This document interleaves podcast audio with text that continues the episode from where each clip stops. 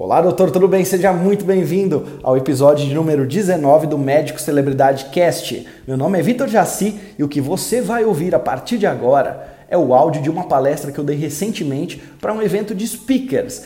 E nessa palestra eu falo para alguns colegas como que eles podem utilizar a internet para criar conexões com outros médicos e assim receber novas indicações. E no caso deles, que são speakers, para criar esse relacionamento com outros colegas e assim se tornar referência na área. Então, para lotar suas palestras, para se tornar referência em tudo aquilo que eles falam. Tenho certeza que esse conteúdo será útil para você, porque se você colocar em prática aquilo que eu vou falar nessa, nesse áudio, é, você vai poder fazer melhores relacionamentos com colegas e, quem sabe, até receber indicações. Já te adianto que talvez o áudio não esteja 100% com a qualidade em 100%, porque se trata de uma palestra ao vivo. Então, você vai me desculpar se houver alguns ruídos, mas é o conteúdo que importa e esse conteúdo está ótimo. Vamos lá para a palestra. Geralmente eu, eu faço palestras para um público de médico que quer por exemplo, ter um consultório com fluxo maior, o, marketing voltado para o médico paciente e não para speakers. Então é um desafio. É, essa palestra se chama Médico Autoridade. Eu vou explicar para vocês o porquê desse conceito. Para eu falar tudo que eu, que eu quero falar para vocês sobre autoridade, eu preciso apresentar isso aqui. Até um, um primeiro momento, a palavra que está lá no topo, chamada celebridade, eu sei que ela não é usual, na área de vocês. Eu sei que muita gente não tolera, mas eu vou tentar explicar aqui o porquê desse, dessa pirâmide aqui. Quando eu trabalhava com Osmar, etc., resolvi é, fazer consultorias com médicos, depois resolvi abrir meu curso. O que, que eu fiz? Eu estava numa palestra nos Estados Unidos, uma palestra que falava de posicionamento. Então é, era uma palestra, um congresso de marketing, na verdade um evento de marketing, falava de posicionamento. E ele falava uma escala de valor. E eu na hora eu vi que aquilo fazia sentido para os médicos que eu estudava. E essa escala de valor era mais ou menos a seguinte: não estou falando de valor é, do quão bom o médico é ou não, estou falando de um valor até mesmo financeiro, poderia dizer. Então a gente tem na primeira, na, na base ali, médico generalista. Por que muita gente quer se especializar, fazer uma pós-graduação, fazer uma residência? Além do, de, de ser bom para o conhecimento, que todo mundo quer ascender com conhecimento, a pessoa sabe que financeiramente é melhor. Então, geralmente as pessoas pagam mais para um especialista do que para um, um generalista, não tirando a importância, porque a saúde primária é super importante. Então as pessoas geralmente pagam mais né, para o especialista. Se eu, se eu chegar um pronto-socorro ele me fala, ó, tem que ir para um cardiologista, eu já sei que se eu tiver que pagar, vai ser mais caro. Só que acima do especialista tem um médico que é chamado autoridade. Quem que é o médico autoridade? É aquele que os pares indicam. Então é aquele médico que, por exemplo, um, um cirurgião um cirurgião, um ortopedista, no caso aqui, ele vê que aquele caso é um pouco mais complicado, ou ele não tem tanta segurança, o que, que ele vai fazer? Vai indicar para o autoridade. E geralmente o paciente já sabe que esse médico autoridade, ele tem um valor percebido maior na cabeça desse paciente. Por quê? Porque já foi indicado por outro médico. Todo o processo na cabeça dele já foi construído. E aí a gente chegou no último estágio, que era o celebridade. O que é o celebridade? Eu poderia trocar isso aqui por médico conhecido, médico popular, etc.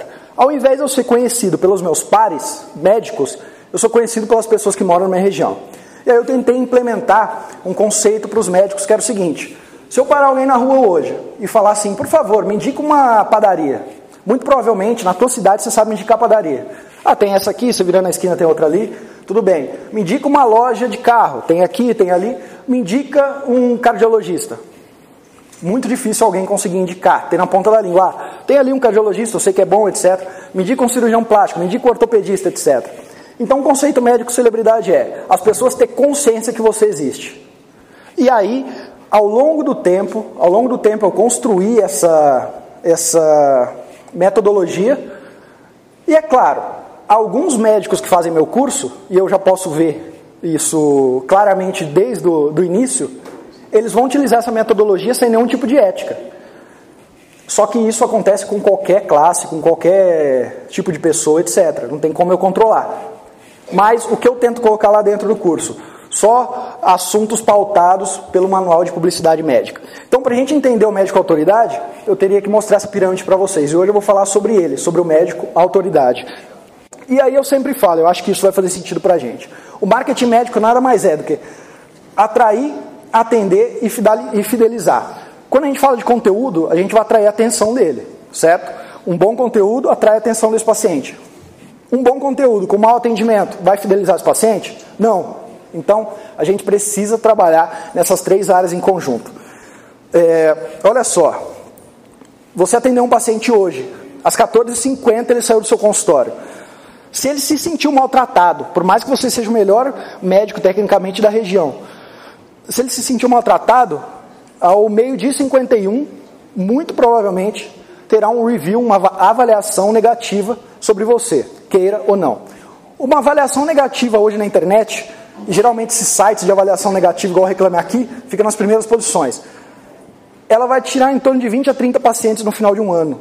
Porque eles leem o relato de alguém que falou mal, mas né, você se especializa, você é um bom médico, mas aquele dia você precisava correr para um outro hospital para fazer uma cirurgia, é, por um acaso, naquele dia teve algumas remarcações em cima da hora, e você atendeu ele ali em dois, três minutos, etc. Não fez tanta pergunta, não fez anamnese ali da maneira que, que o paciente achava que deveria ser, ter, ter sido feito. E um minuto depois desse atendimento tem alguém falando mal de você. Isso tira muito, muito o teu crédito. E é isso que eu, que eu quando eu falo de marketing médico, é muito disso que eu quero, que eu quero falar, de credibilidade, de reputação de como as pessoas te enxergam hoje. Quando as pessoas pesquisam sobre o seu nome na internet, aí tem três perfis. Ela não encontra nada, então ela pesquisa Dr. Vitor Jaci, não encontra nada. Ponto negativo para mim. Ela sempre, ela quer esmiuçar a minha vida. Segundo, ela encontra informações é, desencontradas. Então tá o meu currículo desinformado, tá o consultório que eu atendia num bairro, eu já mudei de bairro, ela tenta ligar e não, não consegue, não consegue marcar a consulta, ela se irrita e vai marcar com quem? com meu colega. E no final, eu posso ter o pior de todas, informações negativas. Isso afeta a minha reputação.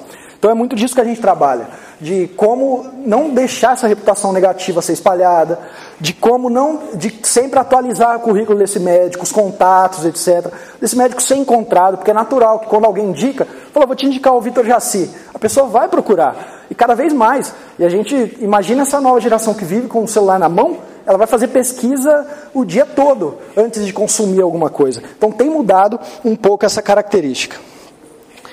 E aí eu vou falar para você de paciente 3.0. O paciente 3.0 é um conceito meu que eu divulgo há uns 5 anos. Que é o seguinte, se eu errar mais uma vez, errar o diagnóstico aqui, vocês não levem em consideração. Vamos imaginar que o Edson seja um paciente e o Vitor seja um médico. O Edson começa a sentir um, uma dor no joelho, essa dor no joelho depois ele nota que é um inchaço, começa a escutar uns estalos, parece que tem areia no joelho. O Edson vai procurar o, um doutor ali na, na, região dele? Não. O que, que ele vai fazer? Vai para o Google. Ele vai ah, sentir a dor, não, vai para o médico? Não, vou para o Google, vou gastar com o médico agora, tempo, etc. Vai para o Google, começa a pesquisar. Aí o Edson encontra, a primeira coisa que ele encontra é alguém falando para ele sobre lesão ligamentar. Aí ele começa tem lesão ligamentar, aí ele começa a pesquisar sobre lesão ligamentar. Sabe quem escreveu aquele texto que ele encontrou sobre lesão ligamentar? Foi uma agência de publicidade. Essa agência foi contratada por algum médico, porque ele não queria ter o trabalho, escrever, poxa, minha agenda é lotada, contratou uma agência. E ele escreveu ali, é, sem muita atenção, e esse médico também, na hora que leu, falou, ah, passou no crivo, pode publicar. E aí ele lê e acha que ele tem é, lesão ligamentar, e ele põe aquilo na cabeça. E aí ele começa a pesquisar mais, é, adia um pouco a saída ao médico, até que um dia ele se lembra que o primo dele fez uma artroscopia, que não, falou, poxa, então ele conhece um ortopedista. Artroscopia no joelho, vou, vou pedir uma indicação. Falou, primo, me indica um médico. Ah, tem o doutor Vitor Jaci. O Edson falou, opa, então vou procurar agora sobre o Vitor Jaci. Aí ele entra na internet. Doutor Vitor Jaci, a cidade. Vamos supor que a gente esteja em Goiânia. Doutor Vitor Jaci, Goiânia. Aí ele encontra minha mídia social. E aí ele vê minha mídia social, ele falou, oh, Vitor Jaci, bem apessoado, fala bem, de família, etc. é ele que eu vou agendar. Meu primo já me indicou, o boca a boca. A gente já notou hoje que o boca a boca está aliado então a uma segunda etapa, que é a busca de informações. Aí ele agenda, marca comigo certinho. Para mim, eu, o Vitor Jaci, eu, semana inteira, eu, eu tive que correr para hospitais, fiz muita cirurgia naquela semana, atendi paciente, ambulatório, é, tal, tal, tal, minha vida está corrida. Já para o Edson, aquela é a visita da semana. O Edson pede para faltar do trabalho. Ele fala, olha, eu vou faltar que eu vou no médico. Ele coloca a melhor roupa que ele tem, passa um perfume, etc. Vai lá e pontualmente às duas da tarde que está marcado, ele senta na cadeira. Aí o que, que acontece? Eu nem sei da existência do Edson. Só que o Edson não sabe. Eu estava de plantão, eu estava em plantão na última noite, e aí um colega meu, que, que eu faço parte da equipe de cirurgia, com ele, me ligou e falou, tem uma cirurgia aqui no hospital tal, você não vem me ajudar aqui? Eu vou, como sempre vou, quebro o galho para ele, quebro para mim, vou lá fazer cirurgia com ele. Aí, consequentemente, aquela semana tá, tá um pouco abarrotada, eu atendo o Edson uma hora e meia depois. Ponto negativo para mim já, tudo bem.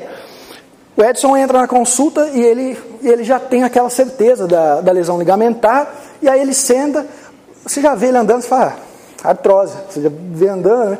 É artrose, nem vou, nem vou conversar, mas vou pedir uns exames, etc. Chega para o Edson fala, Edson, pode me relatar. Ele mal abre a boca, tô, exame X, tal, tal, tal, tal retorna para mim para a gente ver. Ele já, já ficou um pouco desconfiado. Aí ele volta na segunda vez, olha, é artrose teu caso é assim, assim, assado. Só que ele queria debater com você a, é, o porquê que ele acha que era lesão ligamentar, o porquê que. Não só o porquê que ele acha, mas ele quer contar um pouco da experiência dele e não foi dada essa oportunidade. Logo, a primeira coisa que ele vai sair, vai fazer, vai pegar o celular e vai procurar outro médico na região para ter uma segunda opinião. Sabia que hoje, isso é, é estatística de uma empresa que, que chama iMedicina, que é até de Belo Horizonte, que eles mostram para a gente o quê? As pessoas, quando saem um consultório médico, não quer dizer que ela vai agendar com outro, mas elas têm tendência, atualmente, cerca de 30%, de 20% 30%, tem tendência a pegar o celular e tentar encontrar algo para validar aquilo que o médico falou. Ou seja, ela não confiou, mas ainda quer, quer saber se, se aquilo é real ou não. E aí, muitas vezes, ela vai pedir para uma segunda opinião. Só que lembra, o Edson não foi bem atendido. E ele tinha certeza que era lesão ligamentar. Ele vai só procurar um outro colega? Não, sabe o que ele vai fazer? Ele vai na internet falar mal ele não sabe que o Vitor está numa rotina de trabalho incessante, que o Vitor tem, tem, tem muita experiência, é um bom médico, mas naquele dia calhou que não foi, não foi o melhor atendimento possível, mas ele vai, vai lá e vai falar mal de mim. Isso é o paciente 3.0. Ele tem três características fundamentais que a gente precisa entender é, quando a gente fala de, de, dessa questão. Primeira, esse paciente 3.0 ele é mais bem informado, entre aspas. Por quê? Porque ele foi no Dr. Google. Ele foi no YouTube e aí ele não viu um vídeo do Cláudio, ele viu um vídeo de um outro colega falando uh, N possibilidades que não tinham nada a ver com aquele diagnóstico. Então ele se acha mais bem informado. E o médico, atualmente, ele precisa saber lidar com esse paciente que se acha bem informado. Eu preciso desconstruir uma fake news, desconstruir um Dr. Google para esse paciente. Mas como? Eu preciso explicar o porquê das coisas. Não adianta simplesmente eu falar, é assim, assim, assado e tchau. Porque na cabeça dele, imagina alguém que está dois meses estudando sobre aquilo pseudo estudando. Ele vai, quando você trata ele de uma maneira rude, entre aspas, ou, ou simplesmente desconstrói aquilo na cabeça dele em pouco tempo, sem explicar o porquê das coisas, esse paciente já não, já não, já vai te dar nota baixa. Aí nós vamos para a segunda característica. Além de bem informado, ele é mais bem aconselhado. Lembra que o Edson fez? Ele, quando o primo indicou, ele não diretamente pegou o telefone e me ligou. Ele foi na internet procurar sobre mim. Entrou no meu, entrou na minha, na minha página do Google, no meu site, no, nas minhas mídias sociais. Então, estar tá presente nessas mídias é fundamental não para você ter uma, uma visibilidade muitas vezes, mas ela é um endosso sobre você.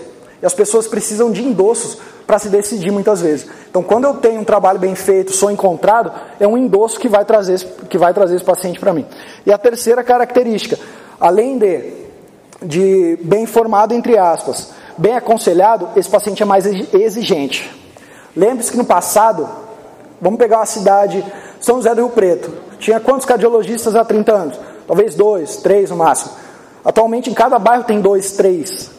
Então esse paciente, ele já entendeu como cliente que o, o serviço mal prestado ele já não tolera mais. Entendeu? Então eu tratar esse paciente como, como há 40 anos o paciente é acostumado, no qual ele não tinha opção, já não, não tem mais como eu sobreviver nessa competição sem entender isso, que o paciente hoje ele tem opção, que ele é mais exigente. Então essas são três principais características, de várias elas, desse paciente 3.0. Então o que eu quero trazer sempre, questões comportamentais de pacientes perante médicos. E uma coisa que eu sempre falo na, nas, nas meus cursos, nas aulas, que é o seguinte, quando eu falo de marketing, eu coloquei três habilidades além do marketing. O marketing é a é, é o menos importante disso tudo.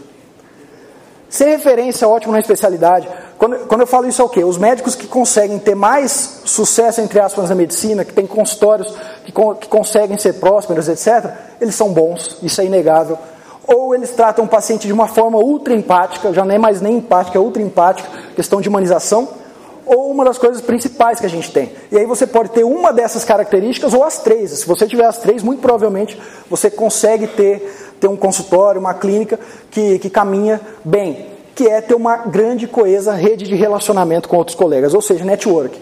É, muito provavelmente, preceptores, é, geralmente quem fez a residência indica para quem? Para o preceptor, etc. Porque tem uma rede de network. Mas vamos mais além. É, quando eu falo de rede de network, né, nem só com os colegas, com colegas de área da saúde. Tem muito médico que chega para mim e fala, Vitor, hoje quem mais me indica paciente é o, são os personagens, os personagens trainers da cidade. Sabe por quê? Eu sou nutrólogo, eu sou endócrino. Eu fiz uma rede de relacionamento com eles, ativamente, eu fui atrás de cada um, mostrei a seriedade do meu trabalho, mostrei aquilo que eu conheço, eles passaram a confiar. Aí o, o personal trainer com o aluno novo e o aluno, ah, mas eu preciso de uma alimentação, ó, tem um nutrólogo ótimo aqui. E quanto maior for a tua rede de relacionamento, é melhor para você. Eu lembro que, que um médico me procurou, é, de radiologia intervencionista. Eu acho que, eu, eu acho que é isso mesmo. Radiologia intervencionista. Isso faz uns dois anos. E eu cheguei à minha esposa, falei, falei Dalva, é, radiologia intervencionista, eu não, ainda não, não conhecia. O que faz? Ela enrolou, enrolou e não respondeu. É porque cirurgia da predigestiva, ela, ela, não sabia nem do que se tratava, mais ou menos. Aí eu falei, poxa, eu, eu também não vou saber. Né? E aí comecei a conversar com ele bastante. E aí a gente aplicou o marketing. Começou a aplicar o marketing voltado para o paciente. Sabe o que aconteceu? Quase nada. Não teve resultado. Até que a gente passou a entender que para a área dele, para a especialidade dele, é fundamental ele ter networking com colegas, com oncologistas. Entendeu? Então ele precisa ter networking. E se ele achar que, que isso não é, é válido para ele, se ele achar que ah, simplesmente eu vou no hospital, vou, não vou tratar bem meu colega, etc., está tudo bem. Não é assim. E se ele achar que existem outras profissões, psicólogos, pessoal que trabalha com saúde, e eu não preciso fazer relacionamento com eles, muito provavelmente ele também não vai bem. Porque é todo é, é uma cadeia. E quando a gente entende que isso é uma cadeia de valor, a gente consegue ter um pouco mais de, de, de sucesso nessa área. Eu vou mostrar para vocês aqui, agora já entra um pouco nessa questão do médico autoridade. Eu fiz uma pesquisa, isso há uns dois anos. Eu tenho uma lista hoje de e-mail de 13 mil médicos, que eu mando e-mail todo domingo. Não sei, talvez aqui alguém receba meus e-mails, alguns são para vender cursos, são chatos, mas muitos deles eu, eu, falo de teoria de marketing. Eu fiz essa pesquisa. Eu, eu quis entender com eles os principais motivos que influenciam ele indicar outro colega. Porque querendo ou não, lembra o médico autoridade? Ele não é aquele médico conhecido pelo público, mas ele é aquele que o, um cardiologista vai Pô, poxa, eu estou inseguro nessa, nesse diagnóstico, eu vou indicar para o que eu acho que é o melhor, minha referência na cidade, vou indicar para ele. O que faz um médico ser indicado por outro? E esse é o médico autoridade. E essas foram as respostas. Eu separei as 10 primeiras para vocês. Essas respostas foram as mais citadas, e aí entre elas a gente fez uma segunda pesquisa para elencar as principais. Então, o médico geralmente fala: para eu indicar, tem que ser alguém referência na área. Não importa se ele trata com humanização, etc, etc. 17%. Só que a gente vê muito próximo, já ao contrário. Médicos que escreveram para mim o seguinte: não adianta é, o meu colega ser um, entre aspas, um cavalo como paciente, eu nunca vou indicar, porque é o meu nome que está em jogo. Então, é, é importantíssimo, além da referência, o bom tratamento com o paciente. Ter um baixo índice de reclamações. E aí tem médico que fala para mim, Vitor, eu não sou perito, eu não sei se um, se um intervencionista é, fez o procedimento certo e eu sou endócrino, tudo bem. Mas quando o paciente relata, ó, oh, foi maltratado, ou eu não gostei, ou ele fez um diagnóstico que não, não, não confiei muito, é, isso o médico leva em consideração também. Ter um baixo índice de erros e fazer parte da mesma equipe, foram as cinco mais citadas. Então, ah, se ele faz parte da minha equipe, eu confio nele. Estou ali no dia a dia, se der alguma coisa de errado, é, eu converso com ele cinco minutos, tem WhatsApp, etc. E as citadas, mas porém menos importantes, na opinião. Ser um amigo pessoal, então muito médico fala, ah, eu, eu não, não levo em consideração isso. Ter confiança de que ele não irá roubar o paciente ou indicar para um concorrente no futuro. Então alguns médicos falam, Vitor, Eu sou cirurgião plástico, imagina, se eu indico para um aqui que vai fazer um tratamento, ou se não, por exemplo, um cirurgia bariátrica, aí eu, eu indico para um que vai fazer depois a plástica nesse paciente. A gente sabe que demora então, até anos para fazer essa plástica, mas aí esse plástico pode ter, pode indicar um outro médico para fazer cirurgia bariátrica. Então foi muito citado isso ter uma infraestrutura acima dos demais e as últimas posições, atender em local próximo ao seu. Então teve médico que falou, Vitor, se, se, eu souber que o paciente precisa daquilo, eu indico nem que seja na lua, mas ele, ele tem que ir. Então por isso que ficou nas últimas posições. E cobrar um preço baixo. Mas mesmo assim, essas foram as 10 mais citadas. Entendeu? E já porque foi citada, quer dizer que eles levam em consideração. E agora eu vou falar para vocês sobre os elementos do médico autoridade. Só que isso daqui é na minha vivência e na minha opinião. Quem sabe, quem sabe os elementos para se tornar speaker, que são importantes para speaker, mais uma vez, é a questão do Cláudio, do Márcio e de todos vocês. Eu não, não tenho a pretensão nenhuma de, de ensinar aquilo que vocês já sabem. Mas, elementos para o médico autoridade. A gente sabe que ser preceptor em uma grande universidade faz, faz muito. é, é importante. Por exemplo, toda vez que a minha esposa tem um, vai operar vai um paciente, por exemplo, mais uma vez, de bariátrica, quem que ela chama? O preceptor dela. É um doutor de 78, 79 anos que ela fala, opera demais, o melhor que eu já vi, chama ele. Só que sabe quem mais chama ele? Aos 20 anos ele é preceptor em um hospital, hospital particular. Aqui eu falei universidade, mas no hospital particular ele todo mundo praticamente que foi residente dele e que mora na região. Então é um médico que está em Patos de Minas, que foi residente dele, vai levar até BH para operar com ele. Então a agenda dele é muito lotada, ele se torna uma, uma autoridade. Agora imagine um médico desse explica quantos médicos ele não consegue alcançar. Outro, fazer parte do corpo clínico de uma instituição de referência. Já foi o exemplo que eu dei aqui para vocês. Ser pioneiro em algo. Então, por mais que, que muitas vezes a gente nota que o médico ele inventou, entre aspas, uma, um método, uma técnica cirúrgica, algo do tipo, e aquele médico que conhece vai falar, não, ele não inventou. Ele combinou aqui algumas técnicas, combinou algumas coisas e deu certo. Mas quando eu sou pioneiro em algo, geralmente as pessoas passam a me seguir. Outros colegas passam a me seguir. E, e, principalmente quando algo é muito bom. Passam a me seguir, eles querem saber minha opinião, eu me torno uma referência para esses pacientes. Então, é, muitas vezes buscar o pioneirismo, mas não buscar por um acaso, né? mas buscar um pioneirismo que faça sentido, que você acredite, também é importante. Ter livros científicos publicados, isso daqui eu acho que. Alguém aqui já publicou algum livro para algum livro científico, mas é, a gente sabe que é importante por quê? Geralmente esses autores de livros se tornam referências. Até o Márcio falou que geralmente ele começa a estudar um artigo pelo nome né, de quem publicou. Geralmente quem publica esse tipo de livro se torna referência. Ter publicações artigos e periódicos é, conceituados, isso aqui eu acho que, que, que, muitos talvez já tenham publicados, então isso é importante, a gente doar um pouco para a academia. Eu estava assistindo uma entrevista do Miguel, Miguel Sruger, é, urologista, não sei se, se vocês conhecem, que o filho dele é o fundador da, do Doutor Consulta. E o Miguel é a maior referência entre os médicos em urologia no Brasil. Ele operou recentemente o Michel Temer. É, se não me engano, na, na USP, na, se eu não me engano, é preceptor no núcleo da USP, etc. Do Ciro. É. E aí o que, que acontece? Ele, ele Na entrevista ele fala, ele fala na primeira, das primeiras linhas da entrevista. Ah, eu já tenho mais de 500 ou 600 artigos publicados. Isso é muito forte. Imagina quantos dias, todos os dias, pessoas lendo esses artigos, que começam a seguir ele, que não conheciam e vê que faz sentido aquilo que falou. Então é algo importante também. Ter presença constante em mídia séria. O que, que a gente fala? Imagina que você vai em um programa da Rede Hit TV vai falar sobre algum determinado assunto, esse programa não tem talvez tanta credibilidade. A gente sabe que na TV hoje, eu sei porque eu trabalho no meio, tem, tem dois tipos de médicos que vão na TV: aqueles que pagam para ir na TV e aqueles que realmente são convidados. E a gente sabe os programas que são pagos. Eu conheço, conheço assessor de imprensa que só trabalha com isso. Ele cobra por mês X do médico para levar o médico para a TV. E aí, quando a gente tem presença em mídia séria, que são aquelas mídias que, que não são pagas. Geralmente, alguns canais de TV abertos e canais grandes, geralmente não acontece isso de ser pago. Há uma credibilidade com o colega, porque quando Quando você vê a entrevista de um médico nesses canais menores, você vê que não faz sentido aquilo que ele fala, você não vai passar a seguir ele, ele não vai ser um médico autoridade para você. Agora, tá em presença constante em outras mídias mais sérias, faz sim com que você veja ele com outros olhos.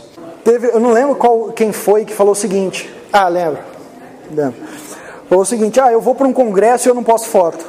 Eu vou para um, uma reunião e não posso foto ali no meu, no meu Instagram. Ter um currículo constantemente atualizado não é só para o paciente ver que você não foi pescar ou que você não foi para Disney, que realmente você está em.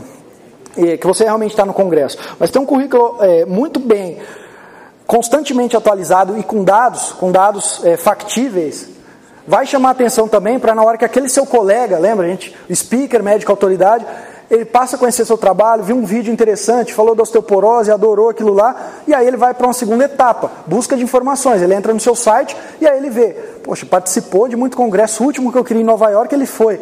Ou seja, dá mais embasamento para aquilo que você fala. Então a gente se preocupar em ter esse currículo constantemente atualizado não é só para os pacientes, mas também para o médico que quer acessa autoridade, é importante ter conteúdo de qualidade publicado na internet. A gente já discutiu muito sobre isso, mas é importante eu ter conteúdo de qualidade na internet.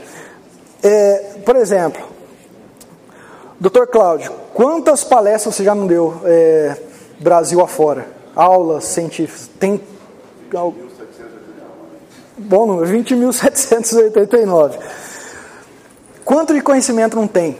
De conhecimento trocado com colegas, da forma de se falar com outros colegas, da forma de se portar, de abordar os assuntos, de mostrar um pouco da experiência e falar. Quando, quando ela fez a pergunta se deveria ou não tomar aquela atitude, aí com experiência própria, falou: oh, eu não tomaria, porque eu já, eu já não acho assim, eu, eu tenho levado para esse outro lado. Então, você compartilhar esse tipo de informação, que ainda é carente na internet, na minha ótica é importante, porque é muito carente. A gente não vê quase médico contando da experiência dele. A gente vê médico falando sobre patologia, sobre sobre tratamentos, etc. Mas falando sobre a experiência. E quanto mais eu conseguir me conectar com aquele médico que está em começo de, de, de, formação, aquele da minha região que, que ainda é inexperiente, que ainda tem um pouco de receio de fazer as coisas, quanto mais eu mostrar para ele o caminho, eu narrar essa dor que ele sente em não saber é, os, os meandros da coisa, é importante. Então eu ter conteúdo de qualidade também, explicando um pouco da minha vivência, isso é um oceano azul, porque não tem quase médico nenhum que faz isso hoje na internet. E, por último, como a gente está falando de autoridade, ser speaker, e isso vocês sabem mais do que eu. Médico autoridade, o que fazer? Na minha opinião, pensei. Aqui, ó. Responder. Médico autoridade, o que fazer? Eu vou te dar o caminho da, das pedras. Você vai escrever um livro, você vai ser convidado para o Fantástico, você vai falar todo dia no Fantástico, pronto. Você é um médico autoridade. É claro que, que que isso não é factível para quase todo mundo, isso não é possível e não é esse o caminho. Então não é ser o Drauzio Varela. Na minha opinião, algumas dicas que eu pensei práticas para a gente falar sobre esse assunto aqui. Eu poderia falar de marketing com vocês, por exemplo, tem um curso meu que é 60 horas de aula. A pessoa ela sai de. Tem gente que me escreve, fala, Vitor, a minha esposa não aguenta mais ouvir sua, sua voz, ou meu marido não aguenta mais, meu marido acha que eu tô, estou tô em um relacionamento contigo e não com ele. Então eu poderia ficar aqui cinco horas falando sobre marketing, mas eu separei algumas dicas que eu acho que são até práticas para vocês, para se tornar, a maioria já é, né, mas para aumentar essa questão de médico autoridade. A primeira delas é se posicione. Tem uma médica que ela só fala sobre queda de cabelo em pessoas da pele negra. E aí você vai falar para mim, Vitor, mas como assim? Sabe o que aconteceu depois de um tempo? ela gosta tanto daquilo que ela começa a especializar naquilo. Aí ela começa a ler tudo sobre aquilo, ela começa a ficar gigante na área. Aí ela vai se referenciar. E aí ela começa a gravar os vídeos dela e falar sobre isso. Depois de um tempo, um médico que sente seguro, que atende uma, uma pessoa de pele negra, com calvície, poxa, eu vou indicar para ela, indica para ela. Hoje consultório, agenda lotada, por quê? Porque ela se posiciona. E para o speaker, eu, uma dica minha, é a mesma coisa. Se eu curar bom conteúdo sobre um determinado assunto, eu não preciso atirar para todos os lados. Por um determinado assunto, as pessoas vão, eh, os meus colegas vão ver essa autoridade vão me procurar. Eu vou criar uma rede grande de relacionamento. Sabe por quê? Se você procurar osteoporose na internet, você vai encontrar mais de 4 milhões de artigos sobre osteoporose. Mais de 4 milhões de artigos. Imagina, imagina um médico que recém-formado, numa cidade do interior de São Paulo, Jaci, e ele está inseguro. Ele fala, poxa, osteoporose, eu até estudei um pouco sobre isso, eu quero me especializar, mas eu vou procurar. Ele, ele não consegue ainda participar dos grandes congressos, ele ainda não assina bons periódicos, etc., não recebe. Aí ele vai para a internet. Aí na internet está tudo desconexo. É um doutor, um médico fala uma coisa, outro fala outra, outros são escritos por agência de publicidade, ele não sabe, ele fica perdido. Na hora que ele encontrar alguém que falar, que pega na mão dele e fala, ó, osteoporose, me segue, me segue. E, e, passar um conteúdo com qualidade, com confiança, ele não larga mais essa mão. E aí o que, que vai acontecer? Ele vai começar a referenciar pacientes para esse médico, com, com, muita certeza, não todos, mas aqueles que precisarem vai começar a referenciar. Só que agora vamos pensar isso em larga escala. Para você ter esse network é, de médicos, até da, da mesma especialidade, que te vem como essa autoridade, a partir do momento que eu começo a curar conteúdo, isso é importante. Eu faço isso. E aí a gente se torna, que a gente chama no marketing de wisdom, que é sabedoria. Se você entrar agora na internet e procurar assim, marketing médico, com certeza vai ter assim, milhares de artigos. E aí você vai, você vai para um artigo, aí você vai, pô, até gostei, aí você vai para um outro, pô, tá tudo perdido, tá, tá é um caos a internet, a internet é um caos. A partir do momento que ele falou, olha o Vitor Jaci, ele não fala de marketing em geral, ele fala só de marketing médico. Faz sentido o que ele está falando, ele passa a me seguir. Aí sabe o que ele vai fazer depois? Compra um curso, ele me envia mensagem para tirar uma dúvida ou outra, por quê? Porque eu já criei um wisdom para ele, uma sabedoria para ele, e aí ele me tem como referência. Então a primeira dica para vocês, se eu, é, se eu pudesse dar, é, tenha um caminho bem definido, onde você gosta, onde você quer se especializar, onde você já é especialista, e comece a fazer conteúdo sobre isso, não sobre tudo, porque quem atira para todo lado pode correr o risco de não acertar ninguém. Então, se posicionar é a primeira dica prática. A segunda dica, crie uma lista de colega e se relacione constantemente com essa lista. Eu falei para vocês que eu tenho uma lista de 13 mil médicos que eu construí um por um a dedo. Não é que eu comprei lista porque isso não funciona, etc. Sabe como eu construí? Eu, no meu site tem um negócio que se chama box de captura.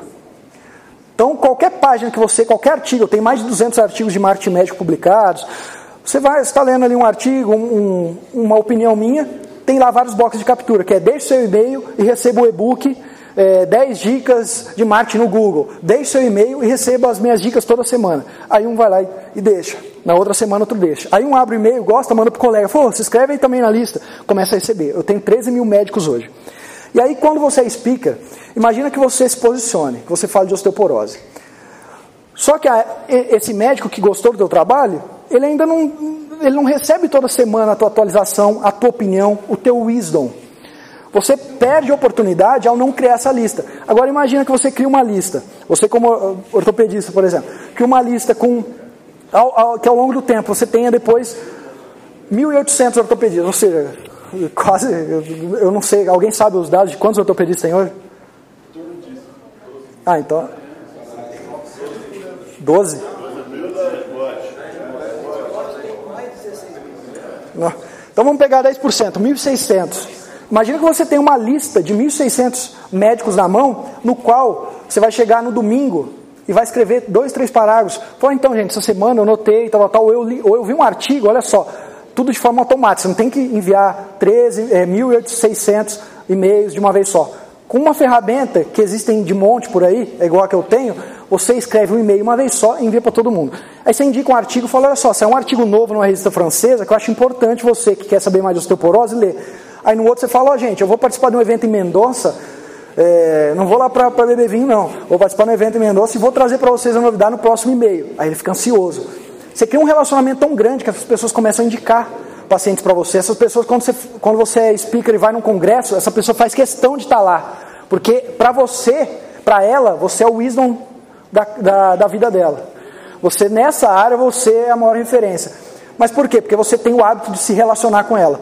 E é o que eu faço com o médico. Toda semana, no domingo, ao meio-dia, eu escrevo um e-mail. Isso eu tenho o hábito, já, faz, já são seis anos que eu faço isso. Eu envio um e-mail de uma opinião minha. Os médicos que entram na minha lista de e-mail, eles não compram os meus cursos quando eu envio o primeiro e-mail. Tem médico que demora dois anos para comprar um curso. Mas por quê? Porque eu sou persistente. Eu envio boas dicas para eles, para ele. Ao longo do tempo eu mostro para ele que existe uma saída assim. E eu acho que como speaker, se vocês criarem uma lista, se posicionarem, com certeza vai, é, a palavra se torna mais valiosa para essas pessoas. Outra dica: compartilhar conteúdo, isso é, é óbvio, só que con conteúdo científico, só que compartilhar experiência. Isso a gente até já falou. Que se eu vou gravar um vídeo, eu, eu sou speaker, eu quero, eu não quero chegar no paciente final, eu quero que os meus colegas é, vejam a importância da minha palavra, eu começo a publicar experiências. Então eu falo, olha só, no, no último domingo eu tive num congresso assim, a gente discutiu aquilo, mas na minha opinião ainda há uma divergência, etc. Então a tua palavra se torna, a partir do momento que eu me posiciono, ao me posicionar eu crio minha lista. Ao criar minha lista e me corresponder com ela toda semana, o que, que acontece? E eu compartilhar minha experiência, mas eu vou subindo nessa escala com esses médicos. E aí minha palavra, quando eu for dar uma palestra num congresso, a casa lota, etc. Por quê? Porque eu compartilhei um pouco da minha experiência, a minha opinião. Eu não simplesmente informei. Falei, ó, tal coisa significa isso. Não, não é bem assim. A minha opinião é A, B ou C.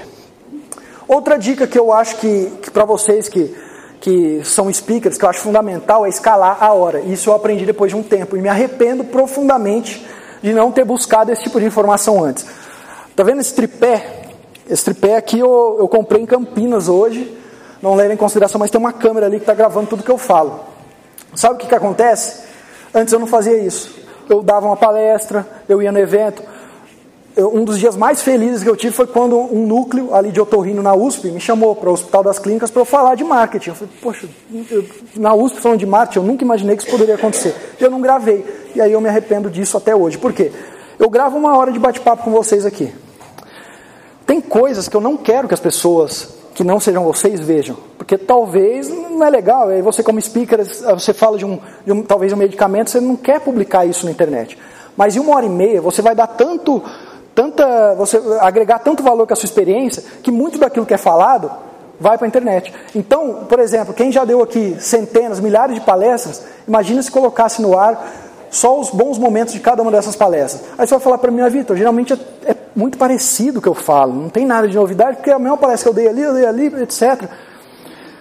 Osmar, eu lembro bem, o Osmar tinha um dos laboratórios que contratava ele com certa frequência. Uma vez a gente estava no Museu do Futebol, no Pacaembu. E aí o Osmar começou a contar os casos dele lá de, de futebol, e o gerente de marca ali daquela, daquele, daquele produto virou para mim e falou: ah, já conheço essa história de cor salteado. Eu pensei, ah, criticou, na mesma hora ele virou, mas ele conta bem. Eu falei, pô, já, já elogiou o mesmo sentido. As pessoas não se importam de ouvir a mesma história. O que, que elas querem? Elas querem reforçar aquilo que elas já pensam. Então não se preocupe que, ah, mas eu vou falar sempre a mesma coisa. Escale a sua hora. E aí me foi perguntado pelo Cláudio, Vitor, quanto tempo que, que precisa para fazer marketing? Se você começar a escalar a tua hora, se você aquilo que você fala que tem importância, você começar a gravar e, e publicar, muito provavelmente você não vai precisar ligar a câmera todos os dias ou todas as semanas. Então, escalar a hora foi uma coisa muito importante. Eu tenho, para quem me segue no Instagram, muito provavelmente algo do que eu falei aqui, não está aparecendo o rosto de nenhum de vocês, podem, podem ficar tranquilos, mas muito provavelmente um minuto do que eu falei aqui vai para o meu Instagram semana que vem. Por exemplo, eu falando sobre o Wisdom, que eu nunca falei no meu, no meu Instagram. Vai essa corte, vai aparecer eu em um minuto falando isso. Eu precisei gravar? Não, já estava aqui de uma forma espontânea. E ser espontâneo é aquilo que as pessoas buscam. Então, escalar a hora eu acho muito importante para todos vocês. E publicar as, part as participações, aí é redundante, né? Exibir fotos em congressos e palestras. Por quê? Porque o teu, o teu colega, imagina que você exibe que foi o último congresso em Nápoles, um congresso sobre atroscopia. Esse colega que não teve a oportunidade de ir, ao ver que você foi, ao te seguir há muito tempo, isso vai aumentar a tua autoridade com ele. Opa, olha o Vitor, está sempre em constante evolução. Então não perca a oportunidade. Isso não é o marketing da galinha, tá? Que muita gente quer fazer o marketing da galinha, que é toda vez que bota um ovo, canta durante duas horas. Não é assim. Não é que você, todo lugar que você vai, você precisa publicar. Mas é interessante manter sempre as suas mídias atualizadas. Algumas técnicas de marketing que geralmente nos cursos eu mostro para o médico. Na minha opinião, uma das coisas mais fortes na hora de se publicar conteúdo na internet, na hora de fazer o marketing, é a AIDA. E a AIDA é uma coisa muito antiga do marketing, que muitos alunos, na hora que eles veem o curso e veem uma aula sobre AIDA, ele fala: Nossa, é isso que eu não fazia. AIDA significa atenção, interesse, desejo e ação. Então você publica um conteúdo na internet, um conteúdo muito raso, com uma linha explicando um conceito, e fala: Agende agora. Você trocou. Primeiro você tem que chamar a atenção da pessoa, ela precisa ver um título chamativo, um, algo que ela queira ler, ela olha e fala, opa, fiquei interessada nisso. A atenção é gerou interesse. Aí ela começa a ler aquilo que você fala, gera desejo, para depois chamar a passão. Se eu quiser chamar a passão sem ter gerado atenção, interesse e desejo, muito provavelmente eu não vou ter sucesso. E aí, vamos supor para um speaker que queira é, ter essa rede de médicos que seguem ele, que veem nele um wisdom, etc eu tenho que utilizar isso também. Porque não adianta eu chegar lá e falar assim, ah, entre na minha lista de e-mail. Não, eu preciso mostrar que sou conhecedor, eu preciso gerar interesse nele e depois o desejo dele de começar a me seguir, de começar a, a dar relevância à minha palavra. E como que eu faço isso? Com bom conteúdo, só que conteúdo denso, nada daquilo tão raso. E a gente daqui a pouco vai falar sobre essa questão de conteúdo. Outra coisa importante para quando eu quero a internet, timing. Timing é fundamental. E timing é o quê? Quando as pessoas, por exemplo, o Steve Jobs morreu. Steve Jobs morreu de câncer é pâncreas, se eu não me engano. Na semana que ele faleceu, o assunto câncer de pâncreas, ele tem assim 100, 200, depende a, relevância e quem foi que, que morreu. É, mas ele tem uma procura enorme. Aí os canais de TV começam a procurar especialistas naquela área. Aí o que, que acontece? Se eu tenho uma mídia social, eu vou falar sobre qualquer coisa? Não se eu for, é claro, especialista na área. Eu vou falar sobre o câncer de pâncreas, eu vou falar sobre algo relacionado a Steve Jobs. Então, time é fundamental. Só que a gente pode utilizar ou não. Eu dei o exemplo do Frutos que resolveu não é, utilizar o time e eu acho que da maneira correta, porque se ele utilizasse, ele nunca mais teria confiança do pessoal ali. Outra técnica fantástica, narrativa da dor. E aí um speaker pode utilizar também.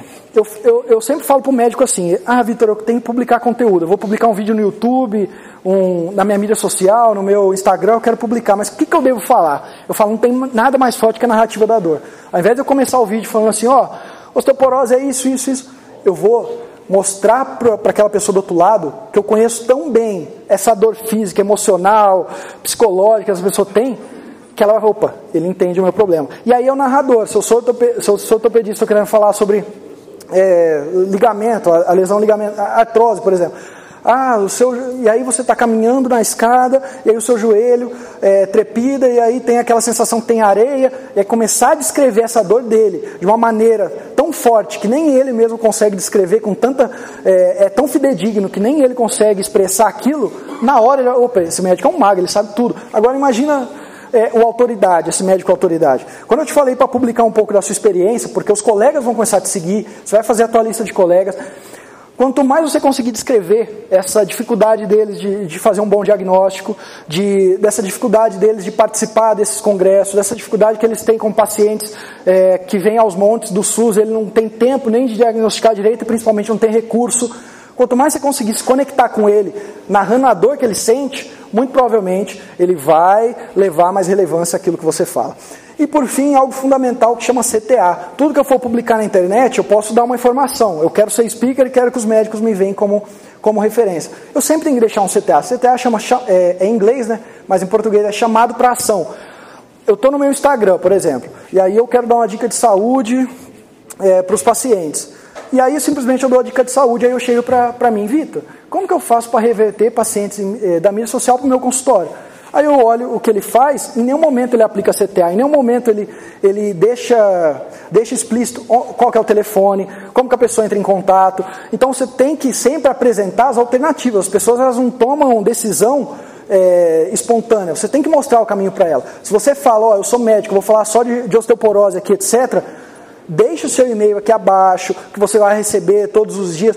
Ou seja, guiar ela na ação. Então eu vejo que a maioria das comunicações de médico fala, fala, fala, mas não tem esse, esse incentivo para que o colega ou para que os pacientes ajam é, de alguma maneira.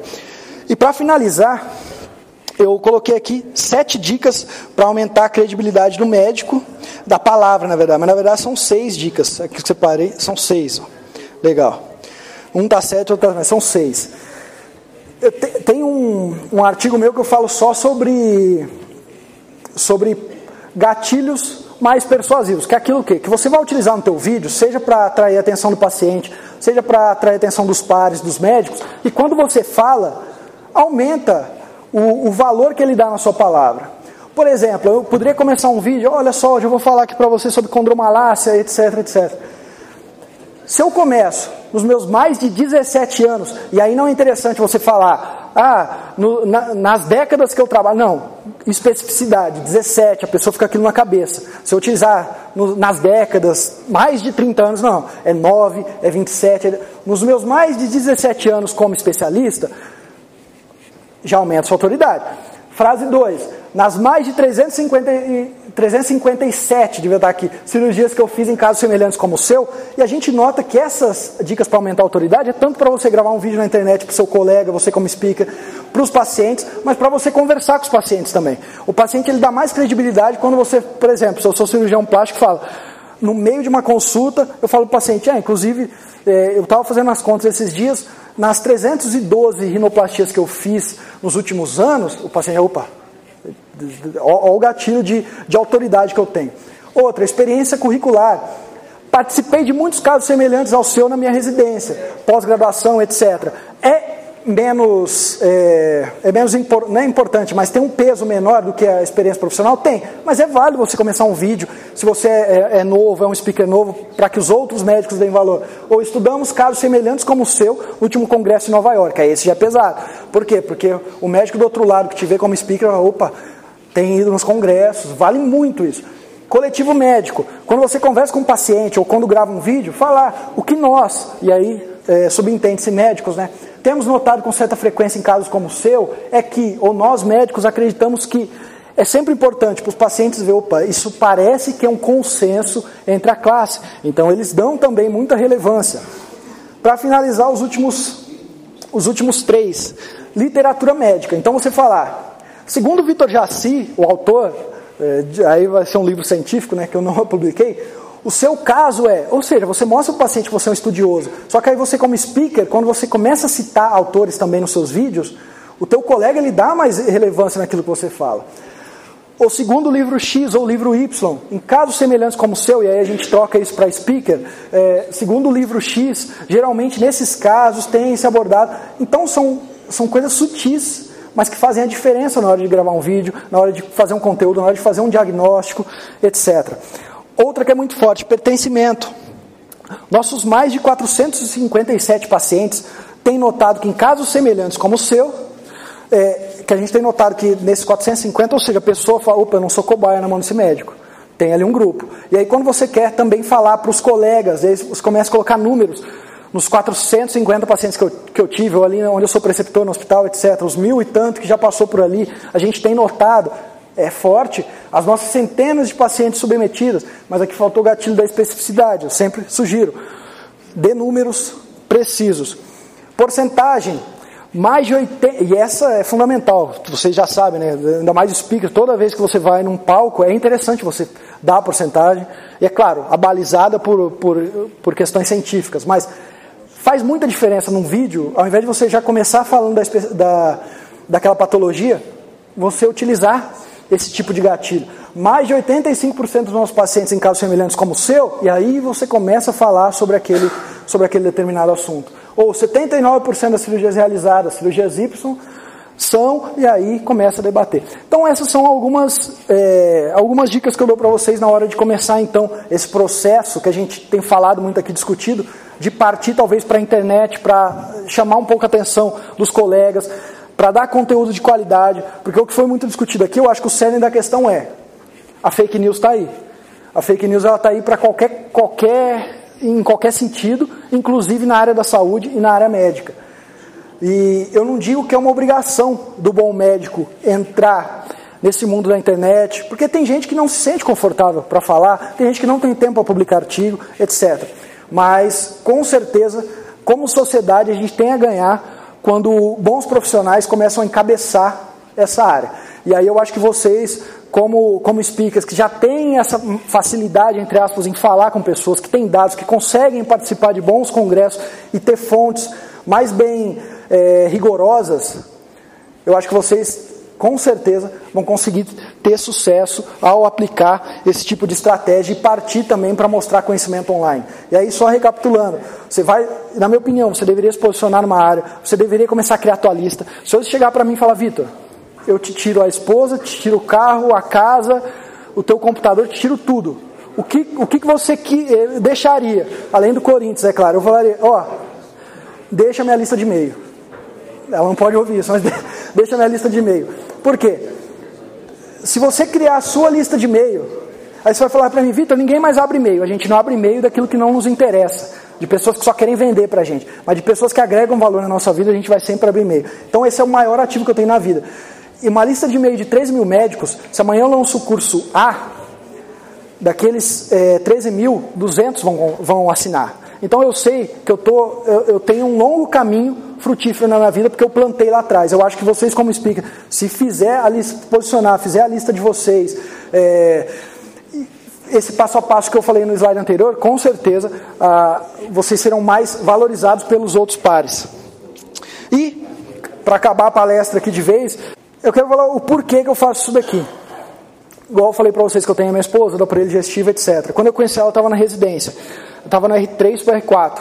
O que, que ela fazia? Para complementar a renda, UPA. Então, uma vez na semana, eu estava lá na UPA. Como muitos médicos novos fazem. Então, ela estava na UPA. E aí, eu estou com ela já há um tempo e eu vi esse processo de UPA durante um ano e meio. Ela, será que eu largo a UPA? Porque eu acho que uma das maiores dificuldades do médico é largar o, o fixo, né? largar aquele, aquele trabalho, ou seja, um concurso, ou seja, é, é, largar aquilo lá. Ah, mas não está me dando renda, é complicado, mas pelo menos é, é seguro. E ela, ah, vou largar a UPA, não vou, vou largar a UPA, não vou, etc.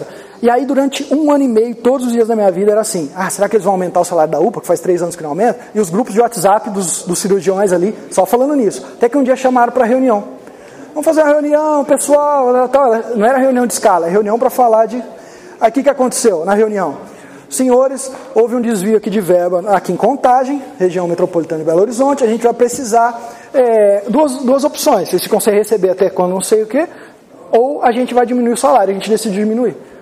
As pessoas estavam há anos querendo aumentar o salário. Aí você chega e fala, vou diminuir. Aí o que aconteceu? Dois ou três que têm a vida mais estruturada, tchau, tchau, UPA. A maioria, assim, 90 e poucos por cento, continuou. Continuou, falou, não, ah, mas vou perder, é seguro, ah, não tenho plano B da minha vida. E eu olhei aquilo e ela, como recém-formada, ainda não teve o filho pequeno que eu falei, ah, marketing não é para mim. Cirurgia geral, quem vai fazer vesícula por causa de marketing? Vamos tentar aplicar. Não, e marketing é uma decisão. Não adianta eu querer impor, é uma decisão, ela quer ou não. Quando eu vi aquilo, eu falei, ó, oh, você tem tanto dia para me falar se quer ou não. Que aí eu vou te ajudar. Até que ela falou, vou largar a UPA. E eu falei, o primeiro passo é largar a UPA. Não faço nada com você enquanto estiver na UPA. Você já tem hospital particular, você já, já tem as portas abertas em N possibilidades e está nessa UPA. Resolveu largar, resolvemos fazer marketing.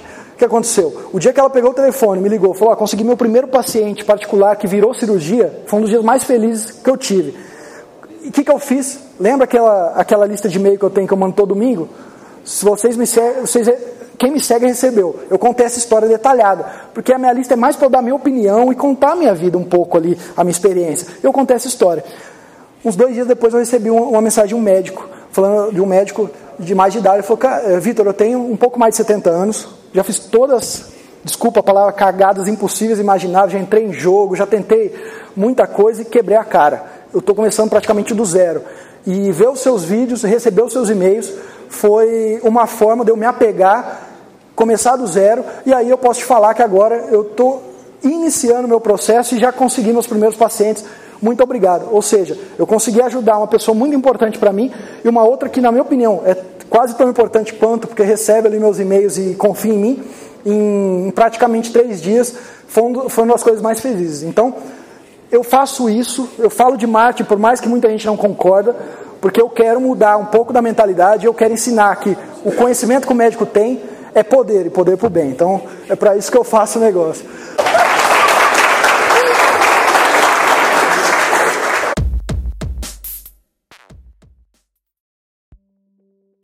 Viu só, doutor? Como eu te disse, conteúdo de muita qualidade para você desde começar a se tornar um speaker ou até mesmo fazer relacionamentos com outros colegas. Do mais, meu muito obrigado por isso por escutar até o final esse conteúdo, por estar presente aqui no Médico Celebridade Cast. Te espero no próximo episódio, que com certeza vai te ajudar ainda mais. E do mais, se quer conhecer mais sobre o meu trabalho, vai no meu site vitorjaci.com.br, as minhas mídias sociais, por exemplo, Instagram Vitor Jaci, que lá Tem muito conteúdo, além de conteúdo gratuito, tem os cursos que eu posso oferecer para você melhorar ainda mais a, a, qualidade do marketing médio que você tem feito hoje e assim atrair mais pacientes, fidelizar pacientes e quem sabe fazer melhores conexões com colegas. Do mais, meu muito obrigado.